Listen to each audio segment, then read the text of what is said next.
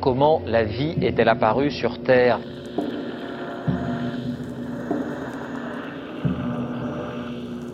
On peut envoyer actuellement des signaux à 100 millions de kilomètres. Les scientifiques repoussent encore les limites du possible. Il n'y a rien qui soit euh, pérenne dans le temps. Tout est d'ordre chaotique, mais ça peut être des chaos sur des échelles de temps de l'année, du million d'années, du milliard d'années. Ce qui compte, c'est le temps qu'il faut pour que les choses euh, dérivent. Tout ce qu'ils veulent, c'est faire des chiffres. Ils en ont rien à foutre qu'on détruise le fond des océans. So, I had an idea. Le siècle des ampoules. Bonjour à toutes et à tous et bienvenue dans cette nouvelle édition du siècle des ampoules consacrée aujourd'hui à ce continent du bout du monde, l'Antarctique. Terre de paix et de science, l'Antarctique, qui a une superficie de 1,5 fois la taille de l'Europe, abrite une biodiversité parfois insoupçonnée et près des trois quarts de ressources d'eau douce de la planète. De l'eau gelée dont la fonte observée de ces récentes années inquiète les scientifiques quant à son impact sur la hausse du niveau des mers et sur les bouleversements climatiques en cours. Pour en parler, nous avons eu le plaisir d'avoir Annick Wilmot en ligne avec nous, chercheuse FNRS à l'Université de Liège. On écoute tout de suite l'interview.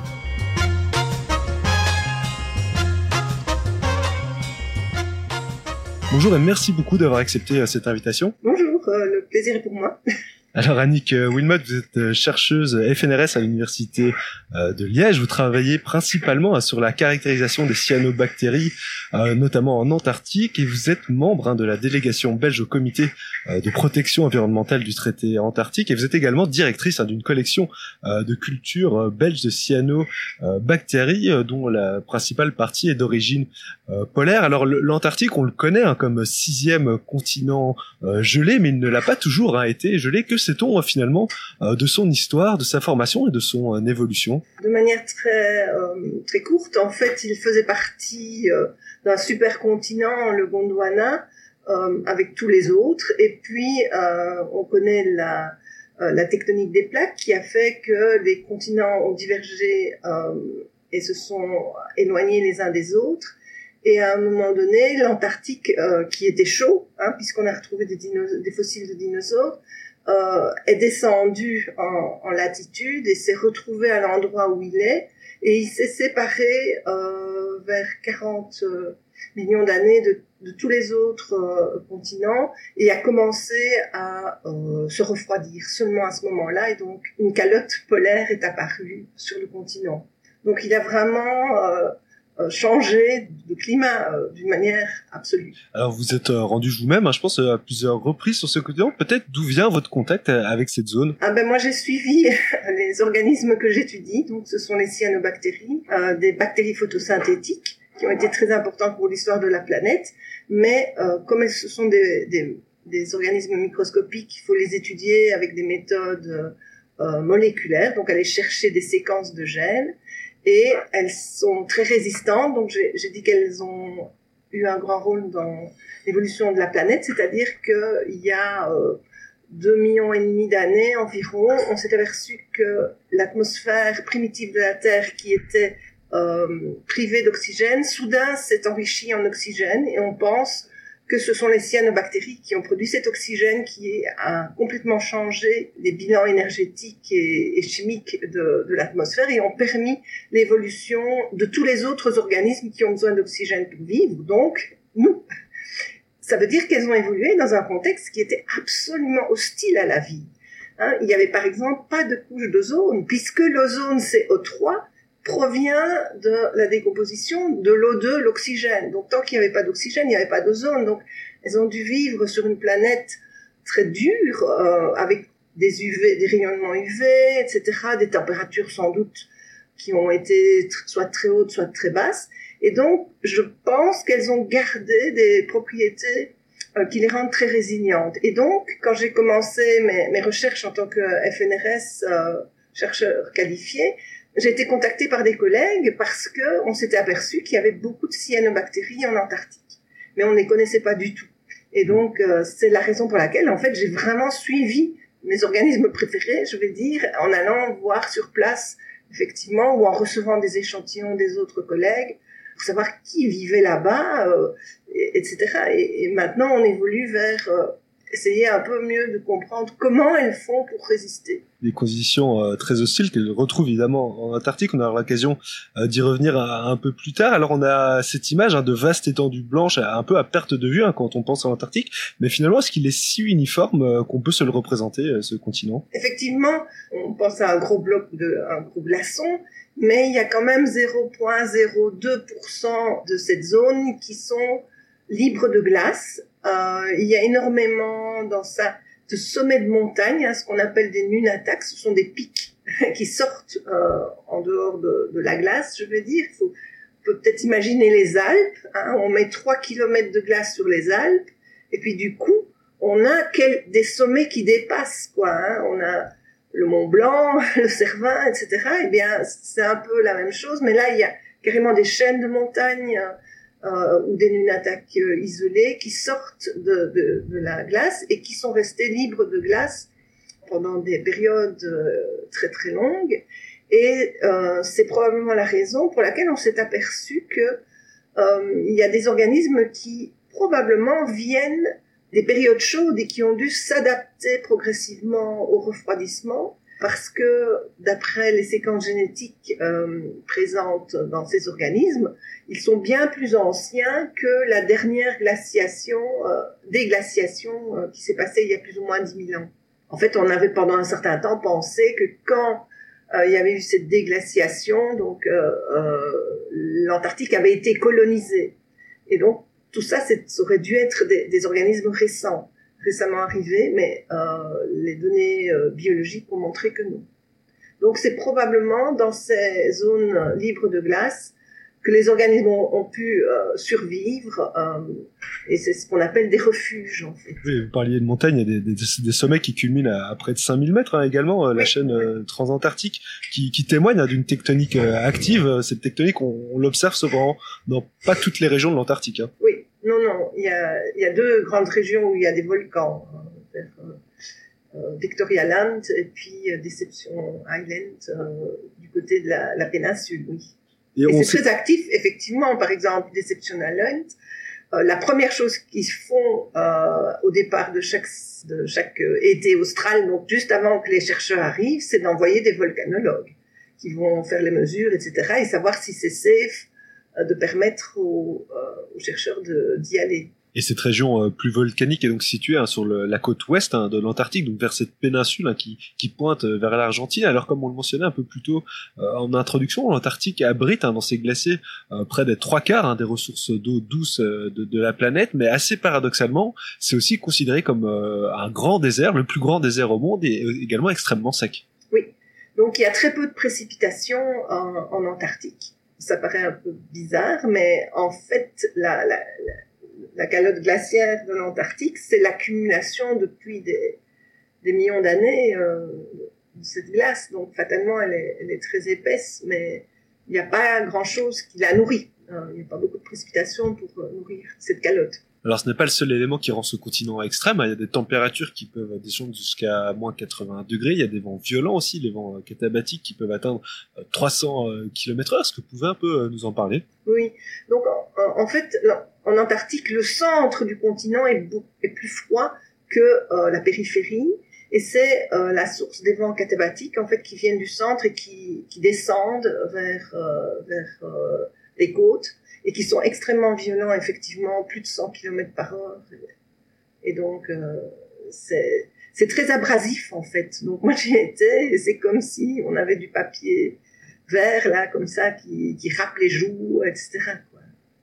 Donc ça explique aussi qu'il n'y a pas beaucoup d'organismes, même des micro-organismes, euh, à la surface des rochers euh, quand ceux-ci sont exposés au vent euh, catabatique parce que il serait décroché tout de suite ou, abrasé. Ouais, imagine ça rend aussi les observations encore euh, euh plus compliquées. Alors, dans ces conditions euh, extrêmes, s'est développé euh, finalement un fort endémisme en Antarctique en ce qui concerne euh, les, les, espèces présentes. Est-ce que c'est également le cas des, des micro-organismes dont vous êtes spécialiste? Oui, disons qu'on on va trouver à la fois des cosmopolites hein, qui visiblement sont venus par courant aérien, etc. et se sont, sont suffisamment déjà euh, préparés, je vais dire, aux conditions extrêmes. Par exemple, s'ils viennent euh, de courant atmosphérique, ben, fatalement, ils ont dû supporter de la dessiccation, des UV, etc. Donc, voilà, visiblement, le fait de, se retrouver en Antarctique ne les affecte pas trop. Et puis, effectivement, on trouve des endémiques qu'on ne trouve que dans un endroit ou dans une région spéciale de l'Antarctique ou, ou en Antarctique à plusieurs endroits, mais qu'on ne trouve pas dans le reste du monde. Est-ce que peut-être vous pouvez nous en présenter justement certains de ces organismes euh, endémiques, euh, nous, nous, en dresser une sorte de carte d'identité? À quoi est-ce qu'ils ressemblent? Quels sont leurs rôles dans cet écosystème aussi? Euh, Ça c'est un peu difficile parce que je ne les connais pas tous. Bon, je, je, je connais une un taxon de cyanobactéries qu'on appelle Plectolimbia et qui est vraiment qu'on ne trouve que là, que oui que là. Mais voilà, c'est une, cyanobactérie qui fait partie de, des, communautés dans, qui, tapissent le fond des lacs et de certains lacs en fait. Et donc c'est une petite filamenteuse de, de 2 microns de, de, diamètre avec une petite gaine de mucilage qui en fait lui forme, forme une sorte de cocon euh, qui la protège euh, à la fois de, du, dessèchement au cas où elle sortirait du lac. Euh, elle, euh, concentre les nutriments euh, et elle contient souvent un pigment qui absorbe les UV, donc une espèce d'écran total. Donc voilà, elle n'est pas remarquable, je veux dire, au, niveau microscopique. Alors sinon, dans, les, dans les espèces animales, il y a évidemment le manchot empereur, mais que, que je n'étudie pas, étant donné que c'est un oiseau, et, voilà. Mhm. C'est une autre spécialité. Et vous mentionnez plutôt le, rôle déterminant qu'avaient eu les cyanobactéries dans l'apparition de, de, la vie sur Terre et, mhm. et, aujourd'hui dans, dans des environnements tels que, que l'Antarctique. Est-ce qu'elles ont un rôle dans, dans, dans l'écosystème? Oui, tout à fait. C'est-à-dire qu'elles font la photosynthèse. Euh, donc ça veut dire qu'elles, grâce à l'énergie du soleil, elles vont fixer le CO2 de l'air et en faire de la matière organique. Or, euh, l'Antarctique est extrêmement pauvre en matière organique. Il n'y a pas d'arbres. Il y a deux espèces de plantes, mais elles sont limitées à la péninsule antarctique. Donc c'est extrêmement important d'avoir des producteurs primaires qui sont vraiment à la base des chaînes alimentaires. Euh, et, donc elles, vont faire ça d'une façon euh, en, poussant en tapis ou en, en croûte. C'est pas un très beau mot, mais c'est crust en anglais. Donc ça veut bien dire que elles sont jamais toutes seules. Elles sont parce qu'elles seraient trop fragiles. Par contre, quand elles se mettent ensemble avec plusieurs cyanos, avec d'autres bactéries, avec des champignons, avec parfois des algues, des microalgues eucaryotiques, alors à ce moment-là, des algues vertes, etc. Eh bien, elles vont tout ensemble euh, faire une communauté qui, elle, va être euh, beaucoup plus que la somme de chacun des composants, mais vraiment devenir euh, une communauté apte à, survivre, mieux apte à survivre. Alors ces micro-organismes finalement constituent la grande part de la biodiversité présente euh, en Antarctique. Alors vous l'avez dit, on le trouve euh, notamment sur, des roches apparentes. Il y a également euh, des, des, lacs hein, dans lesquels on peut les retrouver. Alors on l'a mentionné, hein, c'est dans des conditions assez extrêmes que se développe cette vie, dans, dans, des lacs très salés et justement qui donnent du coup une température à l'eau assez en dessous de zéro. Finalement, quelles sont les, caractéristiques, les adaptations les, plus notables qu'on a pu observer sur ces organismes pour qu'ils s'adaptent à ces conditions? Dans les lacs, il y a vraiment de tout. Hein. Donc, il y a vraiment des lacs d'eau douce. Et puis euh, ceux dont vous parlez, qui sont malgré tout moins moins importants, ça dépend des régions où la salinité, par exemple, dépend de la façon dont le lac s'est formé. Donc on, on peut avoir des lacs euh, qui se qui augmente en salinité par le fait que l'air est tellement sec, hein, comme on a dit, il n'y a pas, c'est un désert euh, froid, l'air est tellement sec qu'il y a sublimation de l'eau. C'est assez rare, c'est-à-dire que l'eau passe euh, directement de l'état liquide à l'état gazeux. Euh, donc euh, sans, sans, sans, intermédiaire. Donc à ce moment-là, le, les lacs euh, se concentrent en, en sel fatalement et donc la salinité augmente. Il y a d'autres cas où ce sont des lacs euh, qui sont qui étaient en fait des fjords. Hein, donc euh, c'était de l'eau de mer et euh, dû au fait que la, la, calotte glaciaire a un peu fondu, euh, le socle rocheux a monté et ces, ces fjords se sont retrouvés en tant que lacs. Donc il y a eu une barrière rocheuse qui a émergé, qui, a fait que, cette eau de mer était prisonnière. Et effectivement, elle va garder sa salinité. Il y a très peu, il n'y a pas de rivière, etc.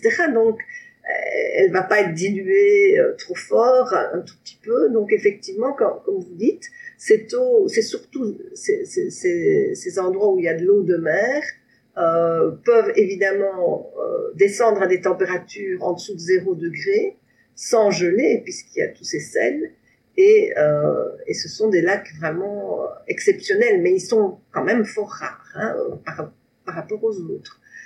Et à ce moment-là, ben, il faudra que les bactéries aient des résistances, euh, les organismes aient des résistances à la salinité, c'est-à-dire que si le sel rentre, ce sont les ions Na, ben, ils soient aussitôt expulsés par des pompes. Hein, ce sont des petites euh, structures moléculaires qui font euh, sortir euh, les ions sodium, par exemple.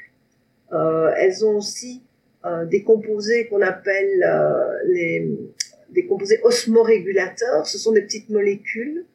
ça, ça peut être des sucres, de, de, du glycérol, etc.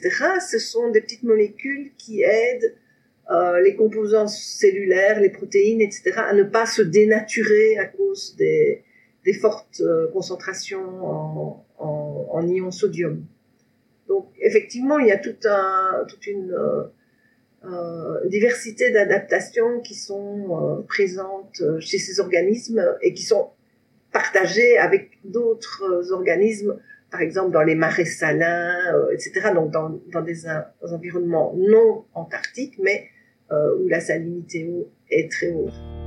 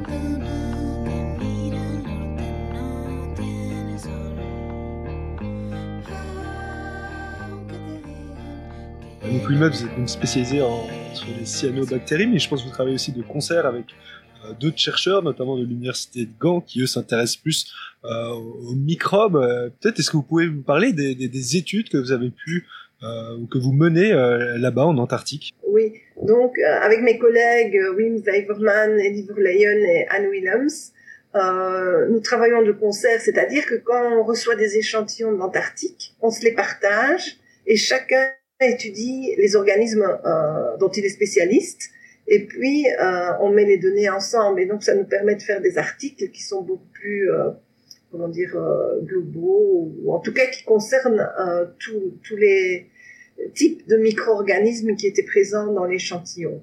Et donc on a commencé à travailler ensemble dès la, la création de la station Princesse Elisabeth en 2009 et on a eu comme ça le projet Beldiva qui consistait en une première exploration du terrain. Donc il faut savoir que la station Princesse Elisabeth a été construite à 180 km à l'intérieur des terres, alors que la majorité des stations euh, sont plutôt en bordure côtière pour être facilement atteignables par, par des bateaux par exemple. Donc ici c'est pas du tout le cas.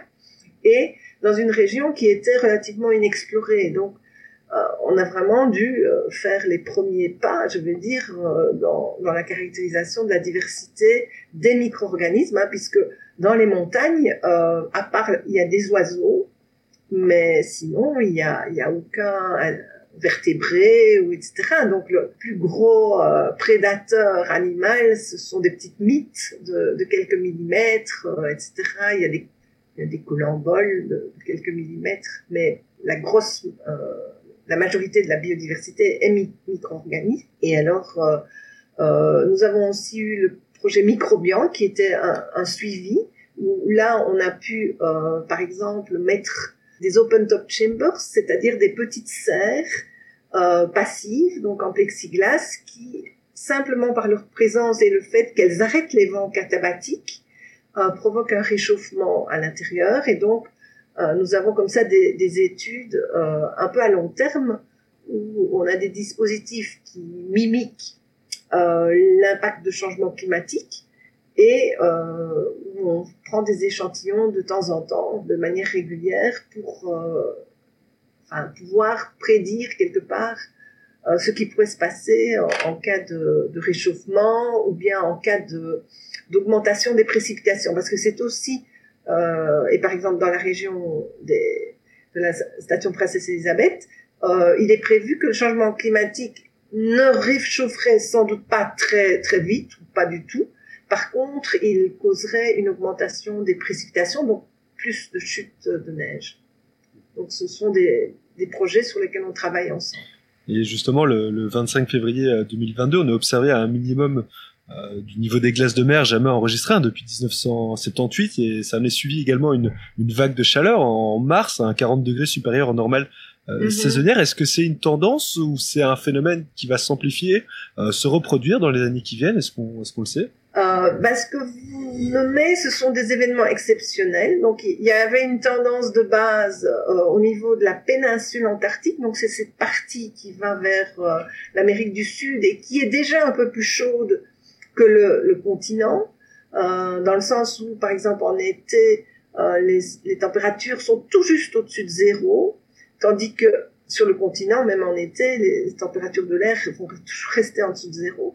Et là, euh, il y avait eu une, une, hausse régulière de la température. Et puis maintenant viennent euh, s'ajouter ces événements extrêmes. Et là, voilà, c'est des événements extrêmes.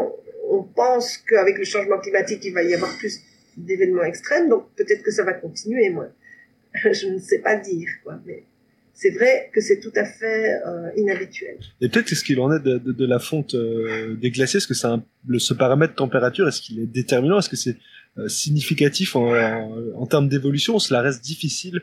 Mais ce que je sais par rapport à, au fait qu'il y a eu des, des, grosses plateformes de, de, glace qui se sont désolidarisées du, du continent, c'est que c'était dû à l'augmentation enfin apparemment à l'augmentation de température de la mer, euh, parce que tous ces glaciers, ils finissent dans la mer.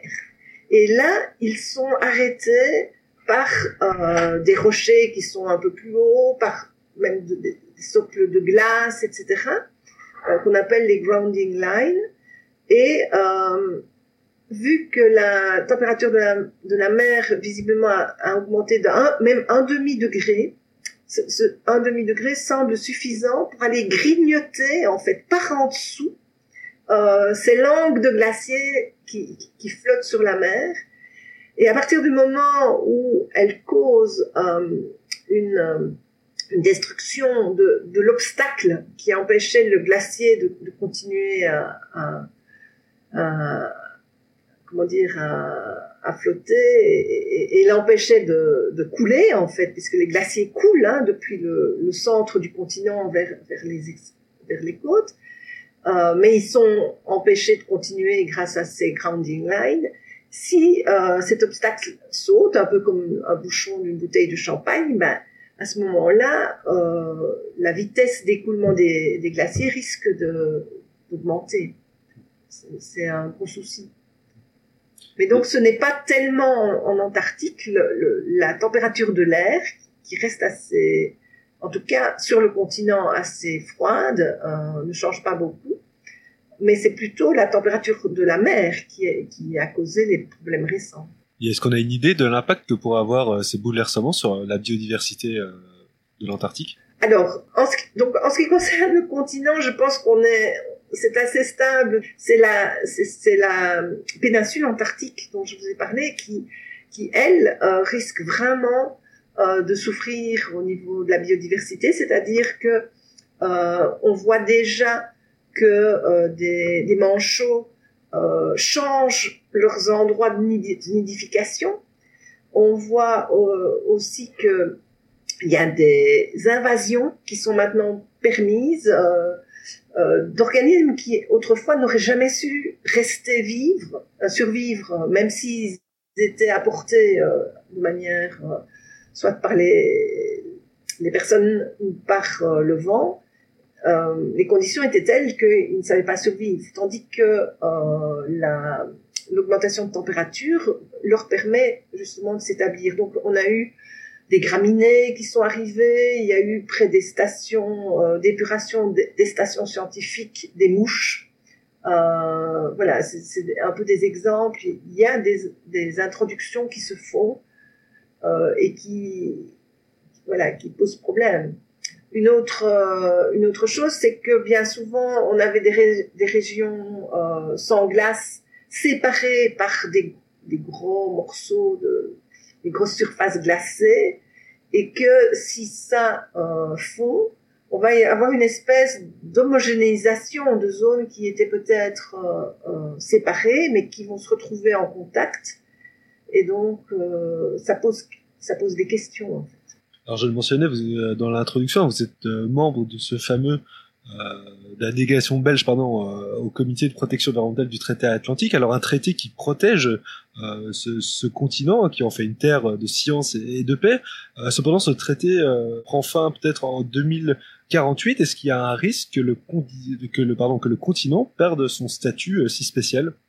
Alors, c'est un peu une euh, mauvaise compréhension des, textes. Effectivement, euh, c'était pour 50 ans, mais il est bien mis que pour revoir euh, le statut, il faut que...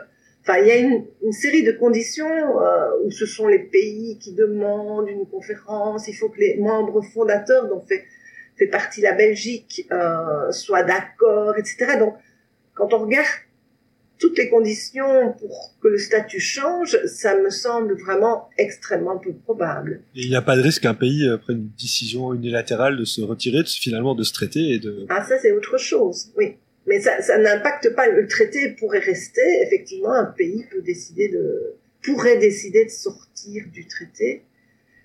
Et, euh, et ça poserait évidemment beaucoup de problèmes. Et ce serait quoi, euh, selon vous, finalement, les, les principaux risques En fait, euh, une grande partie de, la protection euh, est basée sur le fait que les ressources minières, euh, pétrolières, etc., ne sont pas exploitées.